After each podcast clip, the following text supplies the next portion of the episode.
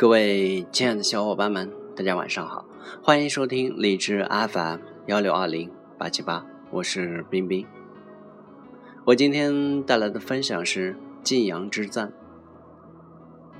春秋末期的晋国，大权不是掌握在君主的手中，而是掌握在六大家主的手中，他们分别是知氏、赵氏、韩氏、魏氏、中行氏和范氏。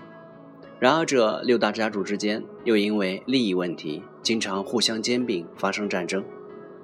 到最后，晋国就只剩下知氏、赵氏、韩氏、魏氏这四大家族了。这四大家族轮流坐庄，轮流执政。首先，我们先来讲一下这四大家族的掌门人。知氏家族的知尧身上有五大优点：第一，相貌堂堂，是个美男子。第二，武艺高强，无论是射箭还是骑马，那都是一等一的好手。第三，才艺超群，唱歌跳舞样样精通。第四，文思敏捷，能言善辩，头脑反应灵活。第五，坚强刚毅，果敢而有决断心，很有领袖才能。这么一个人，简直就是完美的化身。但是人无完人，他有一个弱点，那就是自大。目中无人。与之遥相比，赵氏家族的赵无恤身上就没有那么多亮点。他长得不好看，能力也不及之遥，但是他最大的优点就是坚持与耐心。他不以精巧见长，却能靠笨拙来取胜，而且他特别能忍。其他两个家族，韩氏家族的韩虎与魏氏家族的魏居，由于势力比较单一。往往只能做个陪衬。到了公元前四百五十五年，智尧执政晋国二十年，在智尧执政期间，晋国国力逐渐增强，知氏家族势力更加强大。智尧自己变得越发的自大，他的野心也在逐渐的膨胀，于是他把黑熊伸向了其他三大家族。韩氏家族成了第一个被勒索的对象，只要狮子大开口，要求韩虎献上上万家之一。韩虎气疯了，他站起来，来回踱步，咒骂之尧。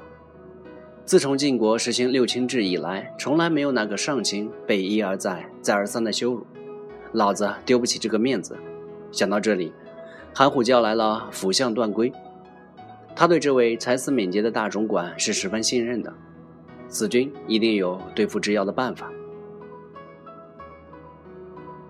不料段圭却面无表情地说：“只要索要土地，不给的话，肯定要出兵攻打我们，我们顶得住吗？”韩虎一听，脸色大变，心里大不舒服。人家来索地，我们就乖乖的交出来，这还不是案板上的鱼肉，任人宰割吗？段圭似乎看透了韩虎的心思，便说道。只要得到我们的土地后，肯定会更加的骄狂，到时一定会向其他家族索要更多的土地。倘若其他家族不同意，势必要动用武力来镇压。我们暂且规避风险，等待时局的变化吧。韩虎听完后，怒气也渐渐消了，恢复点理智。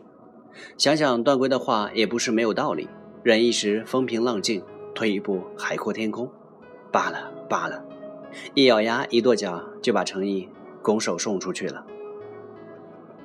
韩虎的屈服让之遥更加目空一切。接着，他又把黑手伸向了魏氏家族，同样是敲诈勒索。魏局的反应也是正常人应有的反应。凭什么要抢我的东西啊？没门儿！家臣认章问道：“您打算怎么办？”魏局没好气的答道：“无缘无故来勒索。”我不给。认章的想法与段圭如出一辙，他给魏军上了一堂战略课，引用周书中的一句话：“将与败之，必孤辅之；将与取之，必孤与之。”然后分析道：“只要无缘无故索要土地，诸大夫都惶惶不安。如今之计，不如先割块地给他，让他更加的骄傲自满。人一旦骄傲自满了，就容易轻敌，露出破绽。”我们暗中结交盟友，只要时机成熟，就可以图谋之事了。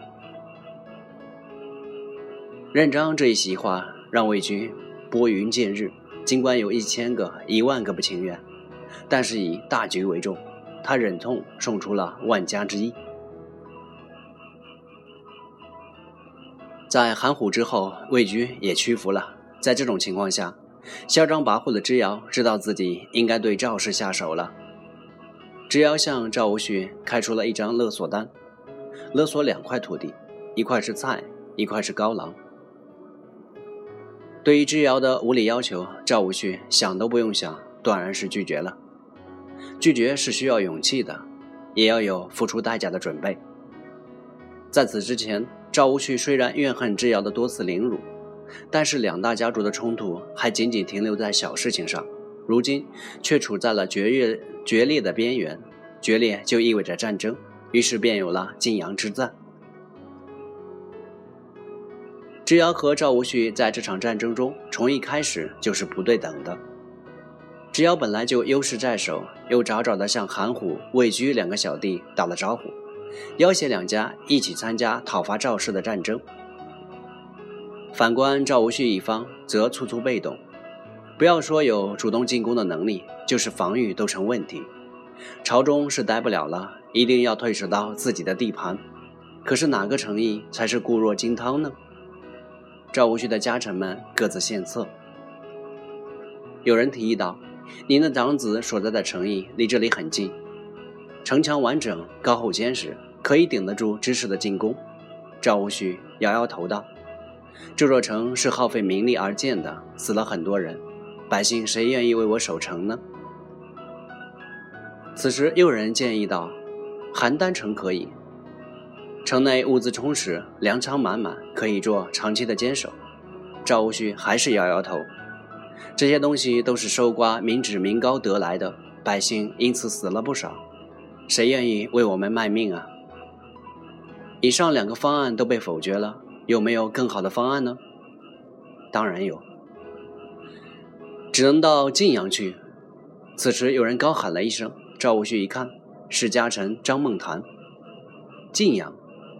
赵无恤突然眼前一亮，一下子回忆起了二十年前父亲临终前的遗言。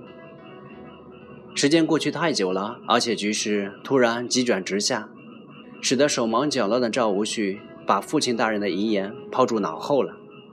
张梦谈这一声高喝，把他的记忆唤醒了。可是那毕竟是父亲二十年前的话了，对二十年后的今天还有用吗？有用，张梦谈给出了肯定的答案。为什么呢？晋阳城是赵鞅耗费苦心打造的根据地，先是派最能干的心腹董安于经营，后来又将他交给尹铎治理。这两个人都实行惠民政策，减少百姓的赋税，十分得民众之心。赵鞅比赵无恤更加明白一个道理：得人心者得天下。正是因为如此。他在去世前千叮咛万嘱咐自己的儿子，一旦有变，一定要退守到晋阳，那里才是最可靠、最安全的根据地。赵无恤决心要赌一把了。其实他不见得对晋阳抱有如此强的信心，但是父亲的遗言总不会没有道理吧？特别父亲是一个那么明智、富有洞察力的人，绝不可能信口开河、胡说八道吧？在这种将信将疑的心态下，赵无恤把自己的大本营转移到了晋阳城。可是，当他进入晋阳城之后，无名的恐惧从心底油然而生，一切都出乎意外。本来他想象的晋阳城在两大名臣的治理下，应该是固若金汤，物资充足。可是没想到的是，这座城池看上去守备却十分脆弱，没有高大厚实的城墙。兵器库里没有甲乙武器，城内没有守城器具，府库里没有钱，粮仓里没有多余的米数，这样的城池怎么能抵挡敌人的进攻？怎么能持久坚守呢？